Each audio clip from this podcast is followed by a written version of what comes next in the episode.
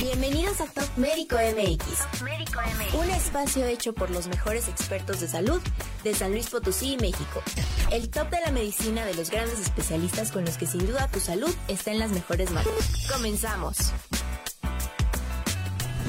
Hola amigos, ¿cómo están? Soy Ricardo Allende, cardiólogo. Bienvenidos a Top Médico San Luis Potosí, en donde el día de hoy tengo el honor y la fortuna de, de, contar con dos grandes amigos. Ellos son dos grandes expertos neurocirujanos. Leonardo, buenas noches, ¿cómo estás?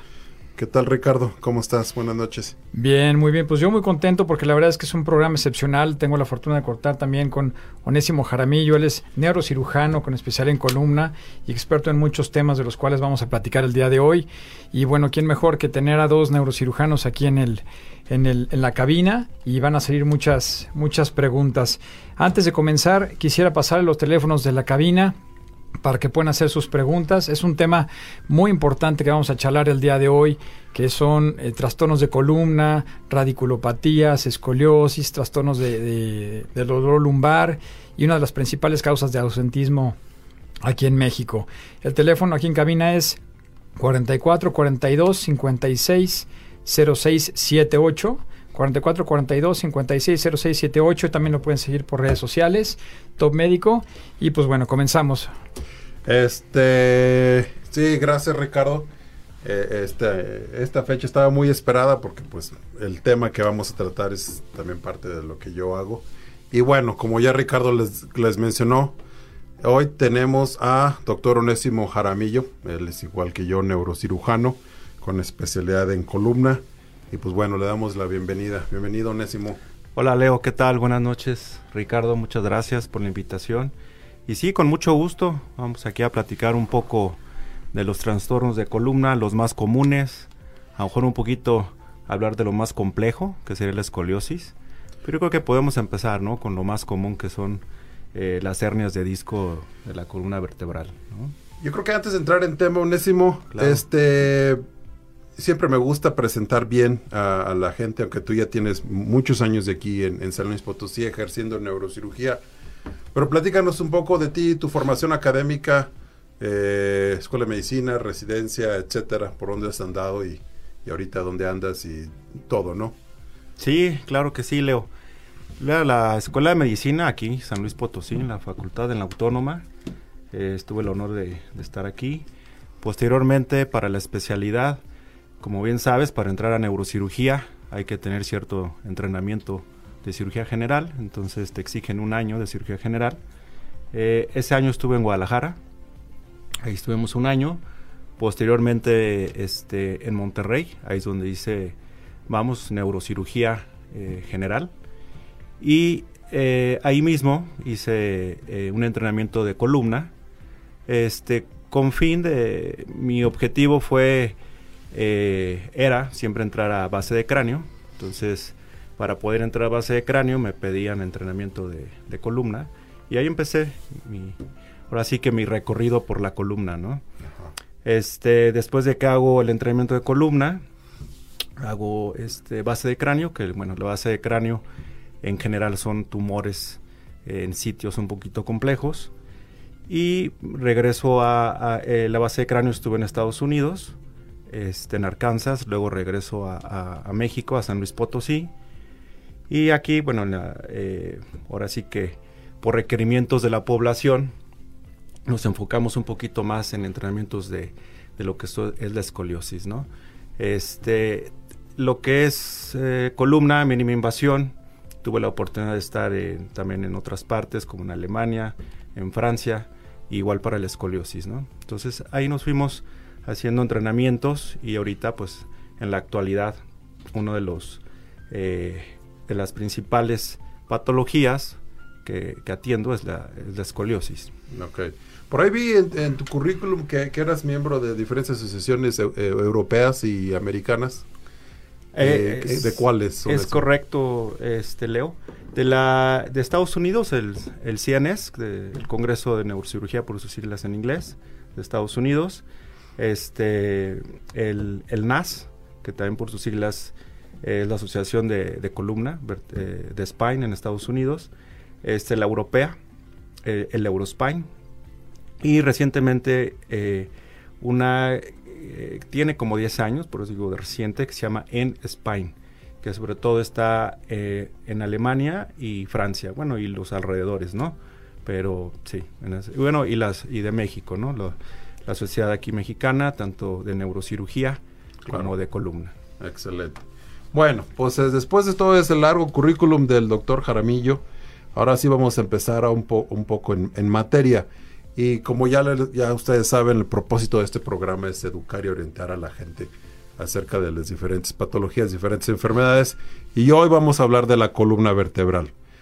A ver, Onésimo, ¿nos pudieras explicar brevemente cómo el paciente, qué dolor qué problemas neurológicos, qué tipo de sensaciones o qué tipo de malestar va a tener cuando hay la presencia, vámonos por áreas, de una hernia de, columna cervical o hernia de disco de cuello.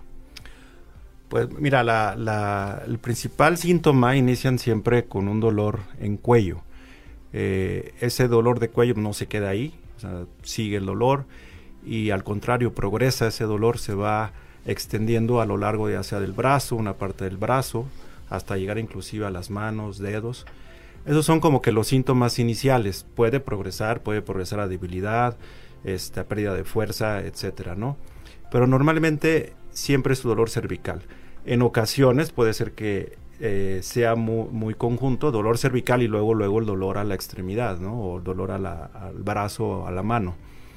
Esos serían los síntomas iniciales que es cuando sí se tiene que atender, porque cuando pasa a lo mejor una lesión, un esguince, que hay dolor cervical, puede durar unas semanas, pero si no, si no mejoran a pesar de eh, medicamentos, a lo mejor terapia, entonces es cuando nos llama ya la atención y hay que a, lo mejor ya hacer estudios. Estudios, exactamente.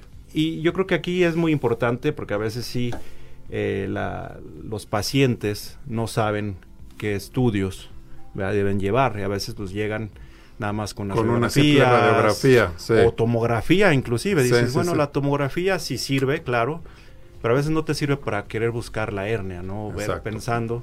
Entonces, lo, lo, lo, ideal es que lleguen con una resonancia o unos orientar, se pueden orientar antes de que vayan a la consulta, que lleguen con su resonancia, sus radiografías y ya de ahí poder hacer un diagnóstico. Hay otro estudio que yo no lo uso mucho, lo llego a usar en ocasiones cuando son otro tipo de enfermedades, que son las electromiografías, este, porque una duelen mucho y otras veces no aportan lo que uno está buscando, ¿no? Cuando se trata de hernias de disco. Ahorita que estás platicando esto de hernias, la, gente generalmente tiene la idea de que una hernia sana en el abdomen. Platica al auditorio qué es una ah, hernia de columna. Bueno, si es el lo que pasa es que el término hernia pues, es cuando uno algo sale de, su lugar que debe de estar, ¿verdad? Entonces, claro, en el abdomen puede suceder lo mismo. Puede haber una hernia, un, este, una porción de intestino que sale este, de su lugar, ¿verdad? Y se hace una bola y es una hernia. Las hernias en la columna es porque el disco, entre cada vértebra eh, que tenemos, tenemos como un colchoncito, que es un disco, que nos sirve para amortiguar un poquito el peso.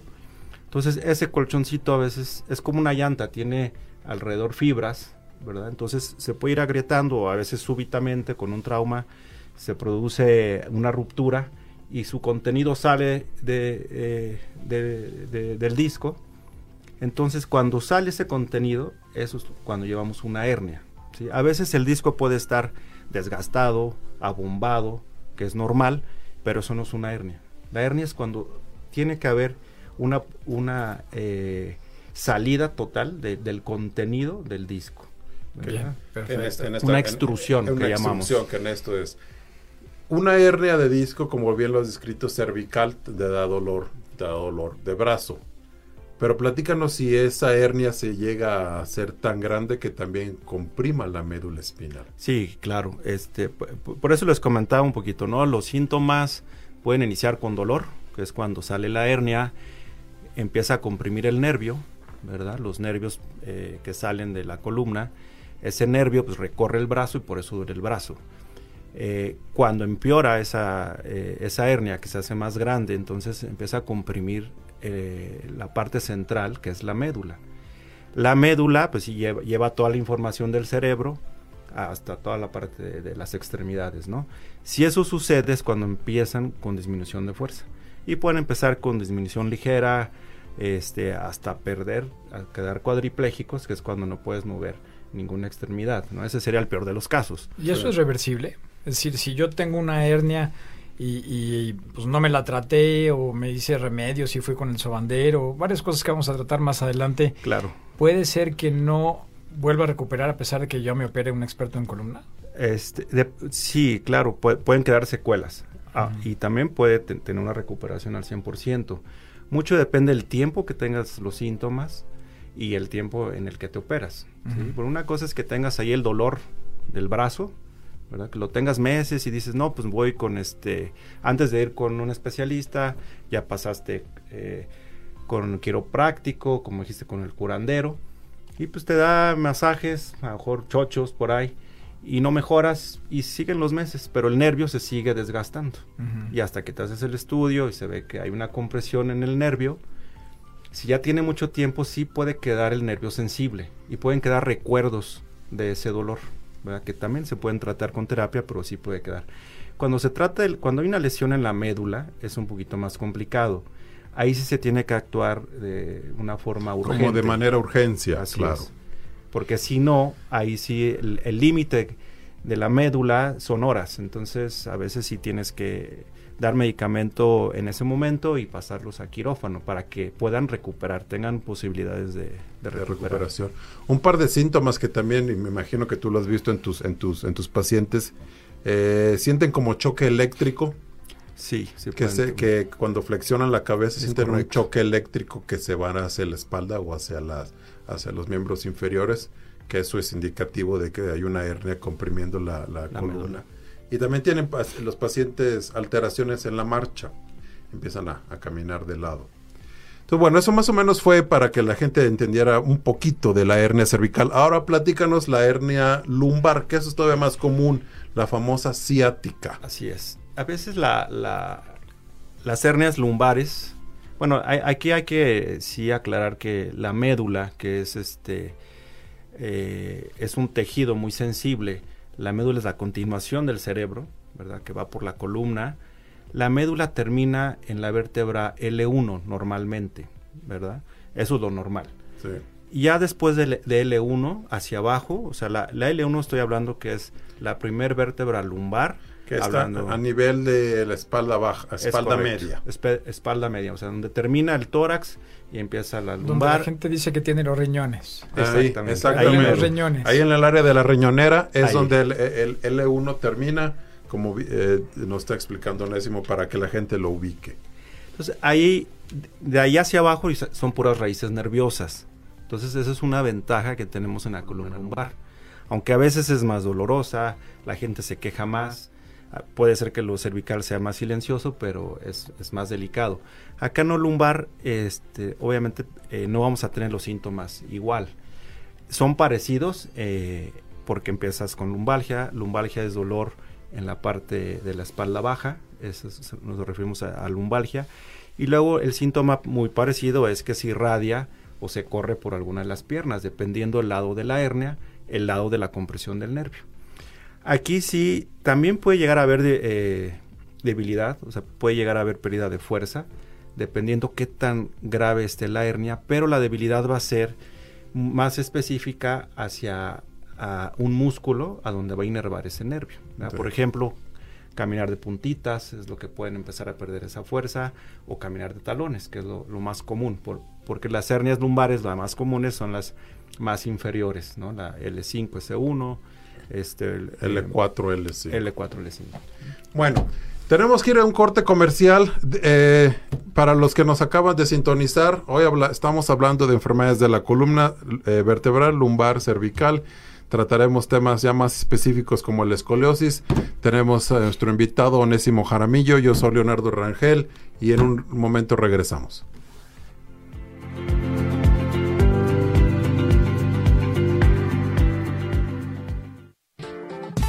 Quédate con nosotros en Top Médico MX, los mejores especialistas para el cuidado de tu salud. Encuéntranos en nuestras redes sociales como Top Médico MX. Continuamos. Estamos de regreso en Top Médico MX. Tu salud en las mejores manos. Escucha nuestro podcast en Spotify. Top Médico MX. Top Médico MX.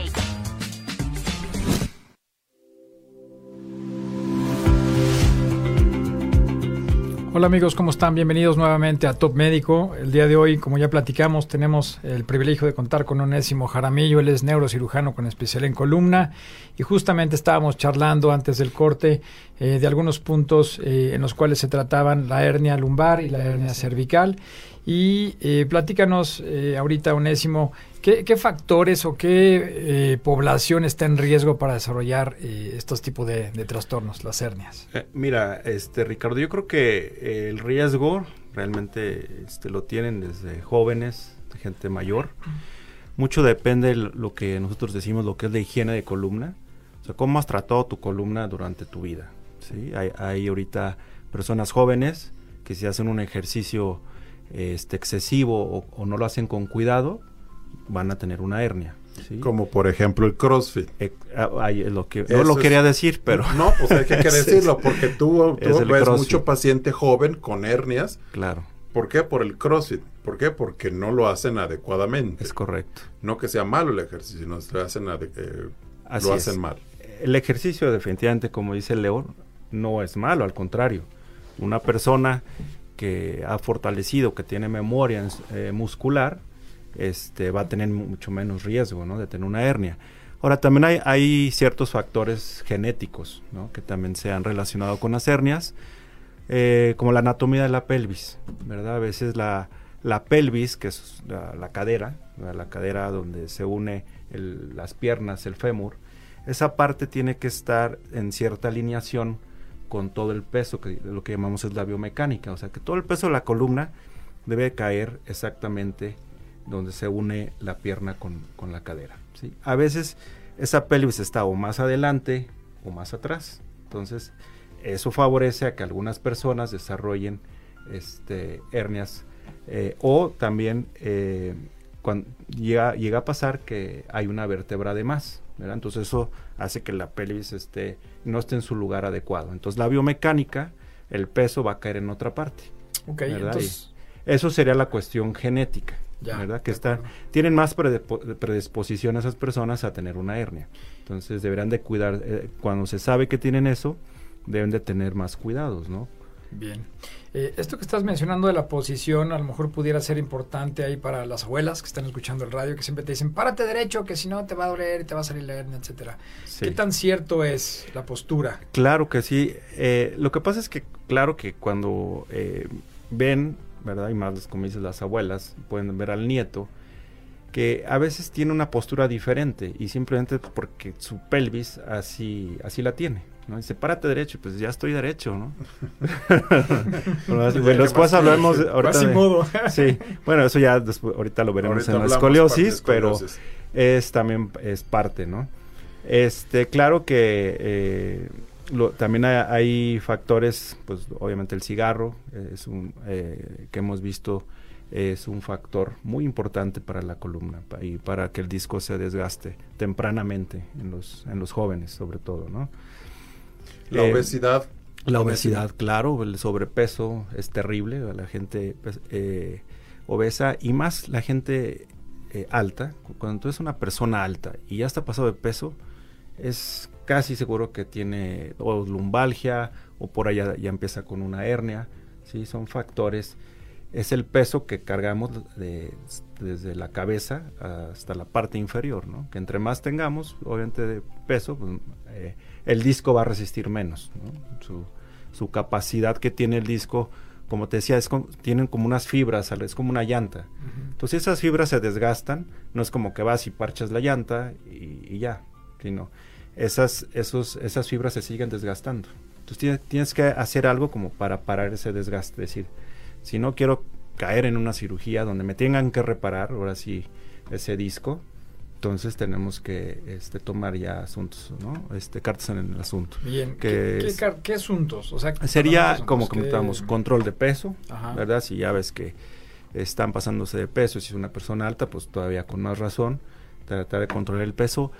Eh, el fortalecimiento que, a, lo que íbamos del ejercicio sí es bueno, ¿no? Es, yo creo que es de los puntos principales tener una columna fortalecida, ¿sí? Que no nada más es decir estoy fuerte del abdomen, de la espalda, sino en general, ¿no? Este, el, de ahí de los ejercicios, como hablábamos del CrossFit, a lo mejor no es que el CrossFit sea malo, pero no lo han sabido a lo mejor en muchos lugares eh, llevarlo a cabo con los, con los jóvenes. Se, exceden, etcétera, y, caen en estos problemas. Pero bueno, está también la natación, este, eh, el gimnasio tampoco es malo, también se puede hacer cierto fortalecimiento, también este, con instructor, claro. Este, está todo lo del yoga, este, pilates, y bueno, bici, este, hiking, etcétera, ¿no? Siempre y cuando todo lo hagas este, con ciertos cuidados de no sobrecargar peso en la columna, evitar el impacto con peso. Una persona a lo mejor con sobrepeso y dice voy a empezar a correr. Este, pues no, espérame, antes de que empieces a correr, primero vamos a que fortalezcas, baja un poco de peso y empezamos a, a caminar a lo mejor y después terminan ya corriendo, ya que tenga eh, su músculo. Con unos ejercicios de bajo impacto claro, inicialmente antes de correr. Es como lo que hablamos en otro programa. El paciente cuarentón, sin agraviar aquí a todos los presentes, gordito, que de repente se da le da, le da la loquera de hacer ejercicio sin antes una valoración. Entonces, como también tienen problemas cardíacos, que tú nos comentaste una vez, también me imagino que es, que es similar aquí en la columna vertebral. Sí, no es como el que nunca está, ha corrido un maratón y se va a correr un maratón y se infarta, ¿no? Sí, claro. Es, más o menos igual. Para, para aquella población con, con factores o con un trabajo eh, de riesgo, pues personas que a lo mejor este camilleros, cargadores de abastos, etcétera, personas que, que cargan cierto cierto peso, ¿qué recomendarías? Sí, e, este definitivamente están debe de haber en todas las este, empresas o este deben de tener seguridad con sus empleados, ¿no? Que deben de usar faja, hacerlo de manera correcta y claro, siempre distribuir los pesos, ¿no? Si va a ser ya algo, una, una carga este, excesiva, deben de ser o con máquinas o entre varias personas, ¿no? Lo que pasa es que a veces pues sí abusan por, por no querer a veces este, usar alguna máquina o pedir apoyo, pues lo cargan, dicen yo puedo, y es cuando se lastima, ¿no? Pero claro, en esta población debe de tener mucho más cuidado, ¿no? Que eh, en los demás trabajos. También ahorita, eh, por todo esto de la pandemia, bueno, pues mucho trabajo se ha ido a casa, ¿no? A estar en el celular, estar sentado, etcétera. Entonces, todas son malas posturas que también afectan. Sí, la, nueva enfermedad de la columna cervical, que todo mundo, incluyéndome, estamos siempre agachados viendo el teléfono celular y acabamos con un, con un dolor de cuello. Es correcto. Bueno, Onésimo. Antes, de que platiques, Leo, fíjate que nos está comentando aquí el auditorio. Dice, eh, gracias por sus comentarios a todos. ¿Cómo se puede calmar el dolor de ciática cuando ya lo tienes en dolor en la pierna? Bueno. Bueno, yo creo que ahorita ya vamos a pasar a lo que es el tratamiento. Es correcto. Tenemos tres minutos antes de irnos a un corte comercial. Platícanos brevemente, antes de llegar a, la cirugía, cómo se inicia el tratamiento de un paciente no quirúrgico con una hernia de disco. Cuando, cuando no es quirúrgico, que ya lo, vimos por estudios y que vemos que se puede tratar este, de una forma médica, lo, primero es el medicamento desinflamatorio, si trae, eh, como te, están ahí preguntando, si es un dolor agudo, lo, más eficaz es un desinflamatorio fuerte, ¿sí? con vitamina. Se inyecta este, y, un neuromodulador y con eso deben de, mejorar transitoriamente siempre y cuando el problema no sea más grave. ¿sí? También está la terapia física, también nos ayuda mucho, ¿verdad? El, ir a un centro obviamente de rehabilitación con expertos, no, no, ir nada más a lo mejor con el masajista con, el masajista del club, etcétera, porque te pueden a veces llegar a lastimar, ¿no? Eh, si es un dolor así agudo, lo primero es eh, una inyección, ¿verdad? Y ya después vemos, vemos estudios y si realmente no es quirúrgico, seguimos con terapia, con las recomendaciones, bajar de peso si está sobrepeso, cambiar la actividad física que hace, etcétera, ¿no?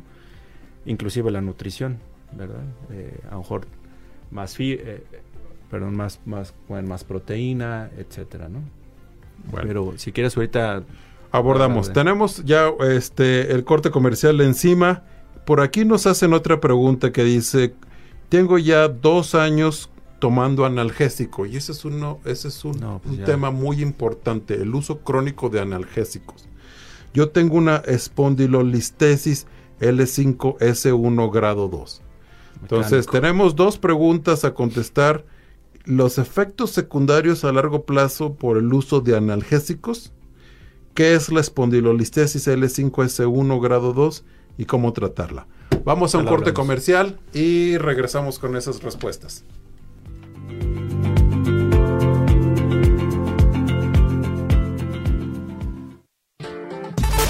nosotros en Top Médico MX, los mejores especialistas para el cuidado de tu salud. Encuéntranos en nuestras redes sociales como Top Médico MX.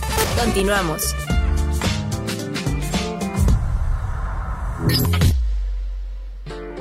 Estamos de regreso en Top Médico MX, tu salud en las mejores manos. Escucha nuestro podcast en Spotify. Top Médico MX.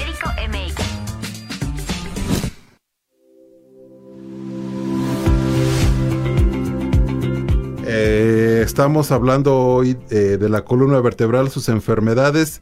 Y antes de irnos al corte comercial, habíamos recibido dos preguntas. La primera, llevo dos años con tratamiento analgésico. ¿Por qué eso es malo, Onésimo? Ah, bueno, estábamos este, comentando. Claro que normalmente la, la analgesia que les dan son los antiinflamatorios. Entonces, eso, eh, uso crónico, te puede afectar el riñón y, claro, este, El estómago. eh, sí, hacer úlceras, ¿no? Que pues, se pueden convertir también en una urgencia. Y sobre todo algo crónico que puede dejar daños irreversibles es la disfunción renal, ¿no? O el daño renal que puede haber. Entonces, este, si tienen ya dos años con, con un dolor, como eh, comentaban, que es un dolor lumbar, que en este caso sería tipo mecánico por, por lo, eh, la patología o la enfermedad que comentaban, una espondilolistesis. Esa es la siguiente pregunta. ¿Qué es la... Explícanos brevemente para que la gente entienda qué es la espondilolistesis. Diferente nivel, pero la espondilolistesis. ¿Cuántos grados hay y a qué se refiere? Sí, hay, hay hasta 5 grados, pero la, para que me entiendan un poquito más, es, es un desplazamiento normalmente anterior de una vértebra sobre la otra. Sí, normalmente de- debe de, las vértebras deben de estar alineadas una arriba de la otra y, y entre cada vértebra un disco. Entonces en ocasiones por alguna lesión con el tiempo se va desplazando esa vértebra arriba de la otra. Eh, eso hace que una vértebra esté como floja, esté, eh, eh, se esté moviendo de una manera que produce dolor constante, ¿verdad? Entonces, claro, sí, con tratamiento a veces, sobre todo de rehabilitación, de terapia física, dependiendo el grado, este, pueden llegar a mejorar. El cuerpo a la larga va a ir sanando, este, va a ir haciendo callos de hueso para tratar de fijar esa, esa, esa lesión, ¿verdad? Cuando no sucede eso, que ya tiene dos años y analgésicos, analgésicos y si la, el grado aumenta, bueno, pues a- allí hay que ver este, si, si realmente requiere una cirugía, ¿no? Bueno, básicamente, para resumidas cuentas, el espondilolistesis se refiere cuando una vértebra se está saliendo de su lugar. Eso conlleva un dolor mecánico incapacitante y ocasionalmente puede haber ciática que se acompaña A veces, ese dolor. sí, o puede estar solo. Bueno, entrando un poco al tratamiento, vámonos primero, ¿qué se explica como cirugía de columna, cirugía de mínima invasión? Mucha gente a mí me ha llegado a decir, no es que yo no quiero porque mi abuela la operaron y no quedó bien. O mi tía la operaron y no quedó bien. Creo que la medicina, incluyendo la cirugía de columna, ha cambiado totalmente en los últimos 20 años y en los últimos 10 años. ¿Cómo se puede tratar desde una simple hernia, una espondilolistesis? Platícanos un poco de la mínima Claro. invasión. Eh, la mínima invasión, bueno, sabemos que la, la, la columna, la, es, la anatomía de la columna es compleja, es hueso, es fuerte, este, son ligamentos, son músculos eh, y aparte protege a los nervios que son muy sensibles. Y todavía aparte tiene que ser movimientos de flexión, rotación, etcétera, ¿no? Entonces, la mínima invasión, eh, lo que se refiere es invadir lo menos posible la columna, las estructuras fuertes de la columna. A veces puedes tener a lo mejor una incisión más grande en el abdomen o en la parte lateral, pero no significa que sea más agresiva, al contrario, estás tratando de evadir las estructuras importantes de la columna. O a veces hacemos incisiones pequeñas con técnicas que le llamamos tubulares, donde podemos meter un microscopio y sobre una incisión pequeña dañar menos el músculo y descomprimir o quitar una hernia. ¿sí? Eso sería la mínima invasión. Mucha gente me dice, doctor, o me imagino que también, voy a necesitar tornillos. Claro. ¿En qué, cuándo, y esto va directo a la espondilolistesis, qué es lo tornillo, qué se le llama eso de instrumentación, fijación? La fijación o la instrumentación también eh, pueden haber oído artrodesis. Es cuando nosotros queremos hacer eh, que ese, esa vértebra que está desplazada la vamos a pegar, la vamos a fusionar. Lo que el cuerpo no pudo hacer, lo vamos a hacer nosotros con una cirugía. ¿sí? Que vamos a tener que poner prótesis, que son tornillos, son barras, son cajas este, intersomáticas, le hablamos, porque van entre los cuerpos, para que esa vértebra quede fija y quede en su lugar correcto y ya no se mueva. ¿verdad? Esa sería la fijación. Los tornillos también ya hay técnicas de menor invasión que son percutáneos, ya no hay que hacer incisiones grandes. O se puede hacer este, la artrodesis también por medio, bueno, no exactamente en el abdomen, pero sería una parte lateral del abdomen para no invadir este la columna, ¿no? Pero eh, eh, depende de cada, cada, cada caso, cada paciente. En general, un paciente con una espondilolistesis que necesite instrumentación, ¿cuál es, cuál es su, su mejoría? Eh, o, tú, o, tú normalmente, ¿qué le dices a tus pacientes? ¿Tu dolor de columna lumbar va a mejorar? ¿A qué porcentaje? Eso es muy importante, yo creo, porque así como decías que a veces es que operaron a un familiar y pues no quedó bien, el dolor siguió. Primero, muy importante es el diagnóstico, ver de dónde es el dolor. Si realmente el dolor se origina de esa espondilolistesis, que no hay otros factores. Y segunda es eh, cuando se ponen prótesis, puede pasar que eh, esa vértebra, en lugar de quererla corregir una forma normal, se sobrecorrija o quede muy, muy plana, muy plana la columna, y eso genera eh, dolores crónicos, ¿verdad? Entonces, se tiene que tener mucho cuidado, hacer una buena evaluación prequirúrgica para ver que ese peso que les comentaba vuelva a quedar en las caderas, donde se unen las piernas con, la cadera, ¿no? Que, que, el peso vuelva a quedar ahí, para que realmente tengan una mejoría casi, pues sí, al 100%, ¿no? Que no vuelvan a tener dolor. Y claro, lo demás, ¿no? La higiene de columna, seguir cuando la columna porque pues tenemos más hernias arriba, etcétera, ¿no? El control de peso que ya comentábamos. Es por eso la importancia de una evaluación por un médico especialista, en este caso es, es de, pues de columna, para que evalúe todos esos factores y pueda con, con tranquilidad dar un mejor pronóstico y, y, qué esperar de la cirugía del paciente, porque imagino que el paciente quiere esperar un, un 100% de alivio al dolor y eso a veces no se puede. Entonces, todos esos factores que mencionas es importante reconocerlos previamente a la cirugía para darle al paciente unos datos de qué expectativas va a tener después de la cirugía. Sí, importantísimo. Eh, fíjate que tenemos mucha participación el día de hoy del auditorio. Y, creo que falta un tema muy importante, que es la escoliosis, pero antes de cambiarte, quisiera una última pregunta que nos vayas a, contestar. Eh, dice, quiero saber si para las personas que practican gimnasio hay algún tipo de faja en especial para prevenir las hernias. Bueno, está la, claro, la, depende lo que vayan a, lo que quieran conseguir, ¿no? En el gimnasio. Este, siempre la recomendación siempre es empezar de poquito más en cuanto al fortalecimiento. Y cuando vayan a meter un poquito más de peso, pues, la faja lumbar de, carga, la, que usan los cargadores. Esa es la, faja para un gimnasio. Eh, pero yo eh, lo que sí les recomiendo es no tratar de exceder también este un peso que sus mismos músculos, ya sea de los brazos, de las piernas, no lo puedan sostener porque todo se va a ir a la columna. Si tú cargas, no sé, tu laptop, la puedes cargar tranquilamente con tus dos brazos y no vas a hacer ningún esfuerzo en la columna. Pero si quieres levantar esta mesa, yo voy a tener que usar mi, espalda. No sé si, me explica un poquito. Entonces, conforme a tu fortalecimiento lo vayas progresando, eh, puedes aumentar mejor la carga, pero siempre sí protegerte con una carga. las bajas se llaman lumbosacras, hay de varios tipos, puedes usar varilla flexible, etcétera, ¿no? Pero que sea lumbosacra. Perfecto, buenísimo. Y ahora, este, creo que esta pregunta está bastante buena y nos va a dar, va a ser parteaguas para el siguiente tema. Dice, tengo escoliosis de nacimiento, tengo 45 años y he notado que cuando aumento de peso también aumenta el dolor de espalda. Quiero saber si tengo que operarme por tener escoliosis o no. Platícanos qué es este tema, ¿qué es la escoliosis? Bueno, entrando, eh, la escoliosis es una deformidad en la, en la columna. Nosotros le, médicamente digamos una desviación coronal, una desviación frontal. ¿Qué quiere decir eso? Es que cuando tú ves a la persona de frente o de espaldas, la vas a ver con una desviación, la vas a ver chueca. ¿sí? Esa es la escoliosis, ese tipo de desviación.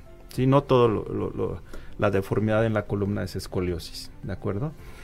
Ahora, es muy importante, hay escoliosis congénita, que tú naces con una malformación en la columna, ya con una vértebra o hemivértebra, una vértebra ya torcida o simplemente este, sin una vértebra, lo cual hace que desde, desde que naces ya tu columna ya tiene cierta deformidad, ¿de acuerdo? La otra son las escoliosis por algún eh, síndrome, que normalmente son enfermedades neuromusculares, que quiere decir que tu músculo no funciona adecuadamente, entonces no puedes sostener tu columna y tu columna se va a enchocar. La más común son las idiopáticas. La esclerosis idiopática, eh, el nombre quiere decir que no sabemos su causa. ¿sí? Es el 80% de las esclerosis son idiopáticas y se presentan con mayor frecuencia después de los 9 años y, son asintomáticas. Normalmente no, no cursan con ningún dolor. Normalmente se da cuenta la mamá o la abuelita cuando los ven en la, eh, en la alberca o los ven en la playa, los ven de lejos y dice, oye, como que tiene... Tiene, estás chueca. ajá, se le, su, su homóplato lo tiene más elevado o la cadera la tiene... Y, dice, oye, no, te, no, no me siento mal. Y le hacen radiografías y, tiene una escoliosis. Aquí la situación es que eh, por mucho tiempo eh, médicos que ven, eh, llegan a ver este tipo de enfermedad le dicen, ¿saben qué? Pues no hay, no hay tratamiento quirúrgico. Este, esto eh, se trata con terapias, con faja, etcétera, ¿no? Y a la larga pueden llegar a una edad de 40 años o más y esta escoliosis empeora de una manera significativa. Cuando siempre es mejor operar a una edad este, en adolescencia porque la columna es más flexible si, si tú operas una persona, que sí se puede operar, pero es más complicado porque la columna está más rígida, ¿no? Entonces hay más pérdida de sangre, más tiempo quirúrgico, etcétera. Entonces aquí sí, cuando se nota una escoliosis, sí hay que evaluarla, a ver si es quirúrgica y se opera y es les va mucho mejor operando los eh, de adolescentes. Eh, eso que mencionas es un punto clave. Todas las escoliosis, este, por lo que te entiendo, no se operan ¿Cuáles tú sugerirías? aquí de, cuáles sí se operan y cuáles no, mucho depende. Eh, nosotros tenemos que medir los grados de la escoliosis, ¿verdad? Y qué tanto esa columna se, está, se, se mueve, para ver para dónde va a ir en un futuro. Ahora, muchas veces a mí me han llegado pacientes que traen un dolor en la espalda y claro, les mandan a hacer radiografías y en, la interpretación dice escoliosis eh, lumbar o escoliosis dorsal y van preocupados, pues más o menos tienen la noción, dice, ah, yo tengo escoliosis, es algo muy complejo, ¿no? Y no, resultan que, no es una escoliosis, simplemente es una contractura muscular que te hace una pequeña desviación en la columna y para allá voy. Cuando tú tienes menos de 10 grados de desviación, no es escoliosis, ¿de acuerdo? Es por una contractura, una mala postura, pero no es que sea una enfermedad de escoliosis. Mayor de 10 grados ya la consideramos escoliosis y eh, decidimos más o menos una cirugía cuando están arriba de 40 grados. Ahí evaluamos qué tanto se mueve la columna para ver este, si, si es candidato y si requiere sobre todo la, cirugía. Bueno, pues este tenemos que ir a un corte comercial, aún tenemos dos, tres preguntas por contestar. Vamos a regresar a nuestro último bloque. Desafortunadamente se nos, se nos está yendo el tiempo. Eh, si es que los que no se nos habían sintonizado, el día de hoy, enfermedad de la columna vertebral, con nuestro invitado, el, el neurocirujano Onésimo Jaramillo. En un momento regresamos.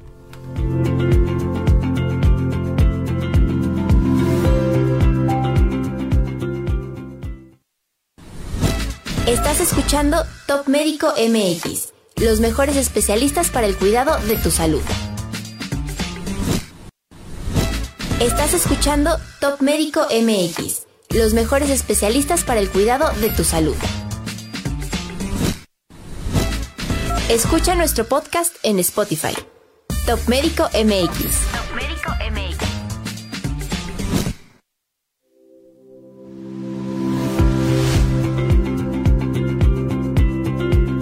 Buenas tardes otra vez, ya estamos de regreso en este último bloque. Eh, para los que no nos habían sintonizado, enfermedad de la columna con nuestro queridísimo amigo Onésimo Jaramillo.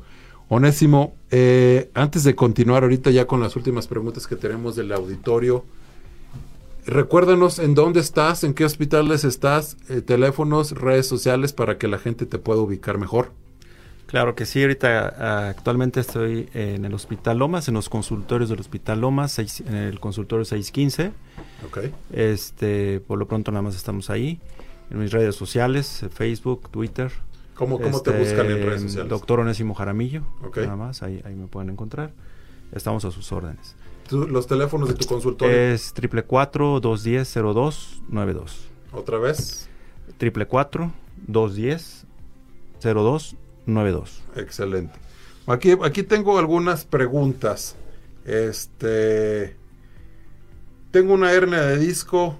eh, llevo cuatro meses pensando en cirugía. ¿Cuáles son los riesgos? Y tengo miedo de despertar sin mover mis piernas. Que es muy, muy típico que eh, eh, esa pregunta Esas y ese típicas. miedo. Ajá. Como les explicaba al principio, la ventaja en la, en la columna lumbar es que no tenemos médula, ¿verdad? Entonces, el riesgo de quitar una hernia y que quedes paralítico prácticamente es nulo, Es cero. ¿verdad? Es cero. Entonces, eh, por esa parte, este, pueden quitarse ese miedo. Puede haber otras complicaciones, este, Como cualquier otra eh, cirugía. como cualquier otra cirugía, alguna, infección. Ya yo tampoco, ya ma- no me ha tocado ver que eh, alguna lesión al nervio como tal, alguna sección del nervio, que se puede manifestar por pérdida de fuerza, pero ya sea eh, caminar punta o talón, ¿de acuerdo? Yo creo que aquí, eh, ya ahorita, eh, con las nuevas técnicas para hernias de disco, porque es muy común, ¿no? Que pueda decir, es que me operaron de una hernia y luego eh, otra vez tuve otra hernia en el mismo disco, ¿no? Entonces, hemos estado implementando una técnica innovadora que al disco, eh, obviamente el disco para que tenga una hernia tiene que tener un defecto, ¿verdad? Por donde sale eh, la hernia. Entonces lo que hacemos es con mínima invasión se quita esa hernia que está comprimiendo el nervio y el disco lo sellamos, ¿verdad? Se sella con una pequeña prótesis, dependiendo del tamaño, y eso te da oportunidad a que puedas volver a hacer este, tu vida lo más normal, ¿no? En cuanto a ejercicio, hay muchos este, atletas que eh, he tenido en consulta que han vuelto a hacer su actividad, inclusive correr, que bueno, no es lo más recomendable, pero pues para ellos es su vida, ¿no? Claro. Andar, no los puedes también decir, es que ya no vas a correr nada, sino se puede eh, volver a hacer esa actividad, a lo mejor con más control. Entonces, creo, creo que en ese aspecto, cuando se trata de una hernia, ¿verdad? me refiero que Sí, realmente sí, debe ser una hernia, hernia. una simple hernia, creo que esta es una, una muy buena opción, ¿verdad? En donde antes eh, una reherniación este, la puedas tener en un 20%, utilizaras la técnica que utilizaras o lo hiciera el, médico más experto. Era un 20% de reherniación. Con esta técnica eh, se ha llegado a un 0% de reherniación, ¿verdad? En ese disco, claro, hay más discos que se cuidan para no tener el mismo problema, ¿no? Ok. Otra pregunta. Tengo dolor lumbar y me dijeron que tiene una hernia. No sé con quién acudir. Híjole, aquí sí puede que nos metan en broncas. ¿Con el ortopedista o con el neurocirujano? A ver, vamos a ver. ¿Cuántos años de neurocirugía eh, hiciste, Onésimo? Siete. De esos siete años, ¿cuánta columna operaste? Pues todos los años, o sea, todos, los Todos años los días, rotabas, prácticamente. sí, todos los años rotabas por columna, ¿no? Entonces, Prácticamente. te piden, sí, te piden un mínimo anual, entonces más de 700, o sea, pidiéndote por año lo que te piden en el consejo, ¿no? Sí. Ahora un ortopedista en su residencia lleva cuántos, cuatro o cinco meses de, de experiencia en columna. Son, son este, bueno, como tal, eh, yo creo que los entrenamientos de, de- como tal en, orto- en ortopedia, puede ser que tengan rotaciones en columna, nada más. Pero si ellos quieren eh, operar columna, ser cirujanos de columna, tienen que hacer un entrenamiento de ocho meses, a veces eh, les permiten un año, dependiendo en qué hospital. Entonces ya estamos hablando de un año. Es muy importante ver la parte, no nada más este, ósea, ¿no? Del El hueso, es- claro, la columna, como lo acabas de Es mencionar, correcto. protege lo que es más importante, es la más médula importante. espinal. Y, y el ortopedista se enfoca en el hueso, pero no, no en el nervio y en el tejido delicado. Entonces, ¿tú cómo contestarías esa pregunta? Yo creo que sí, eh, de primera acudir con, con neurocirugía, Con el que es lo que hemos este, estado platicando. Y bueno, pues, se, se trata de una forma integral, ¿no? Que Claro. también hay, claro, médicos ortopedistas que pueden este, aportar bastante, ¿no? Pero yo creo que pero de entrada, un- o el, el neurocirujano. es correcto, sí. Estoy completamente de acuerdo. ¿Tú qué opinas, Ricardo? Bien, yo tengo otra pregunta al auditorio. Este, tengo 72 años, tengo dolor lumbar crónico, me detectaron una fractura lumbar. ¿Y ¿Qué debo de hacer? Ok, mira, para dependiendo aquí qué tipo de fractura, qué tanto dolor tiene, pero ya, ya hay métodos que no, no como hablábamos hace, hace poquito de la fijación de tornillos, etcétera. Hay personas que ya por su edad y su calidad de hueso no podemos poner prótesis, ¿de acuerdo?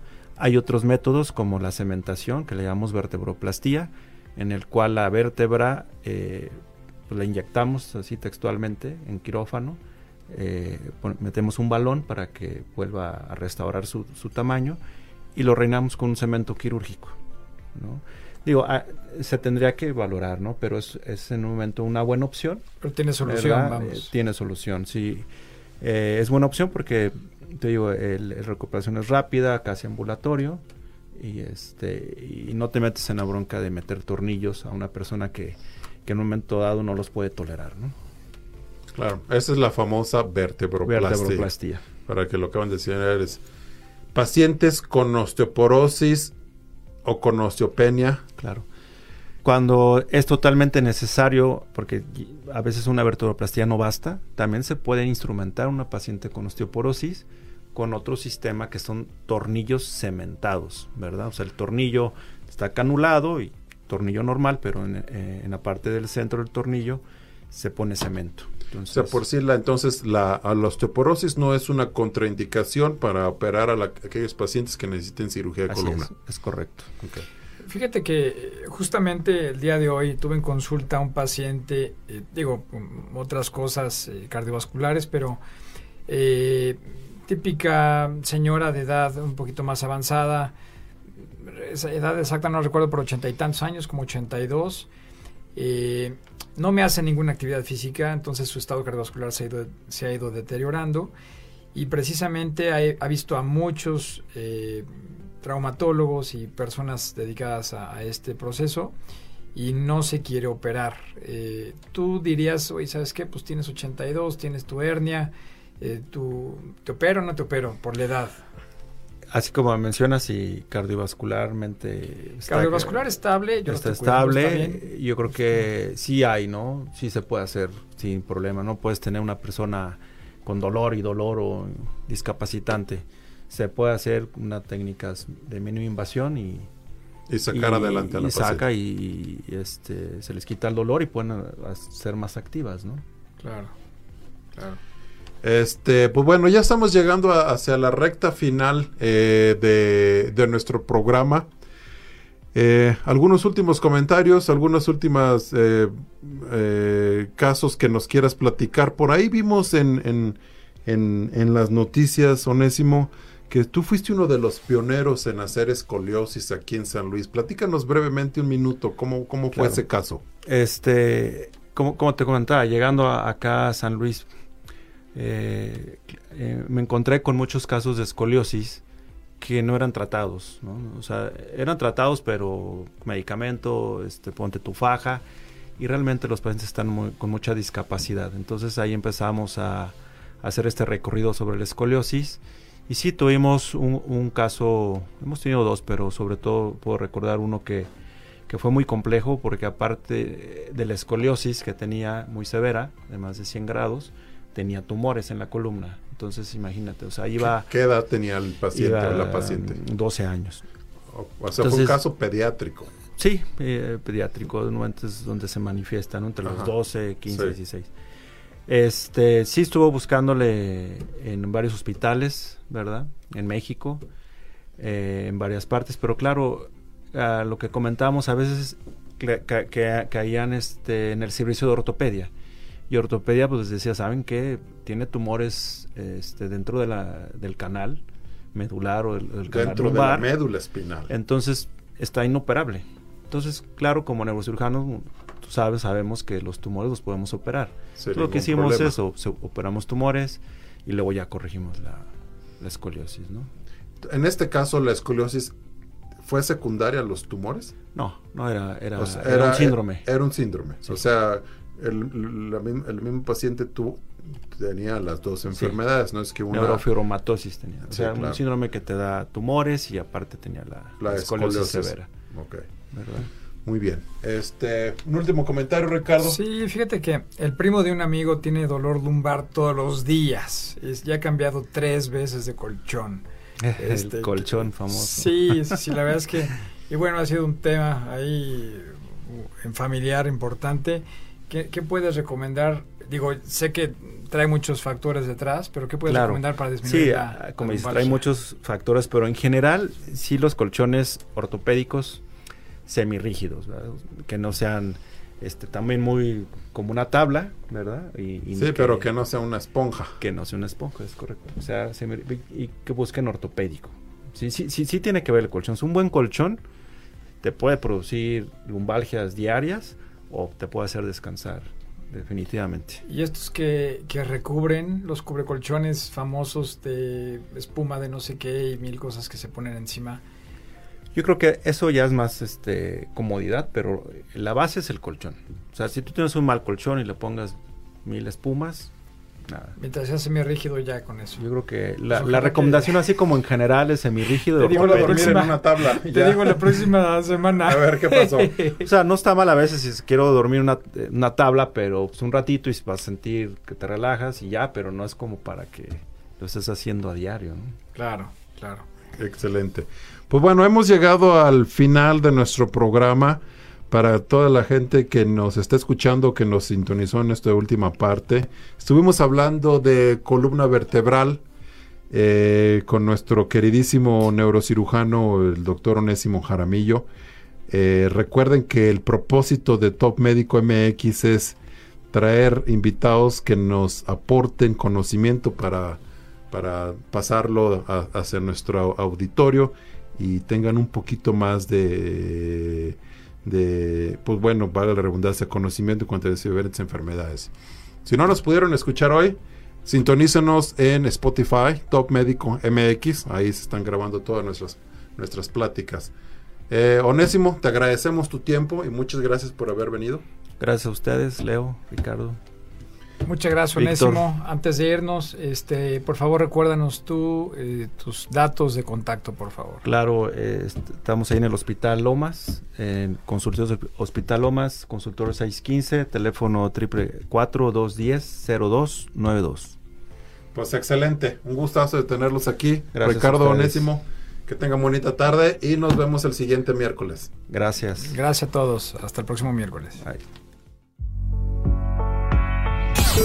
Esto fue Top Médico MX. Médico MX. Un programa hecho para ti por los mejores especialistas en salud de San Luis Potosí y México.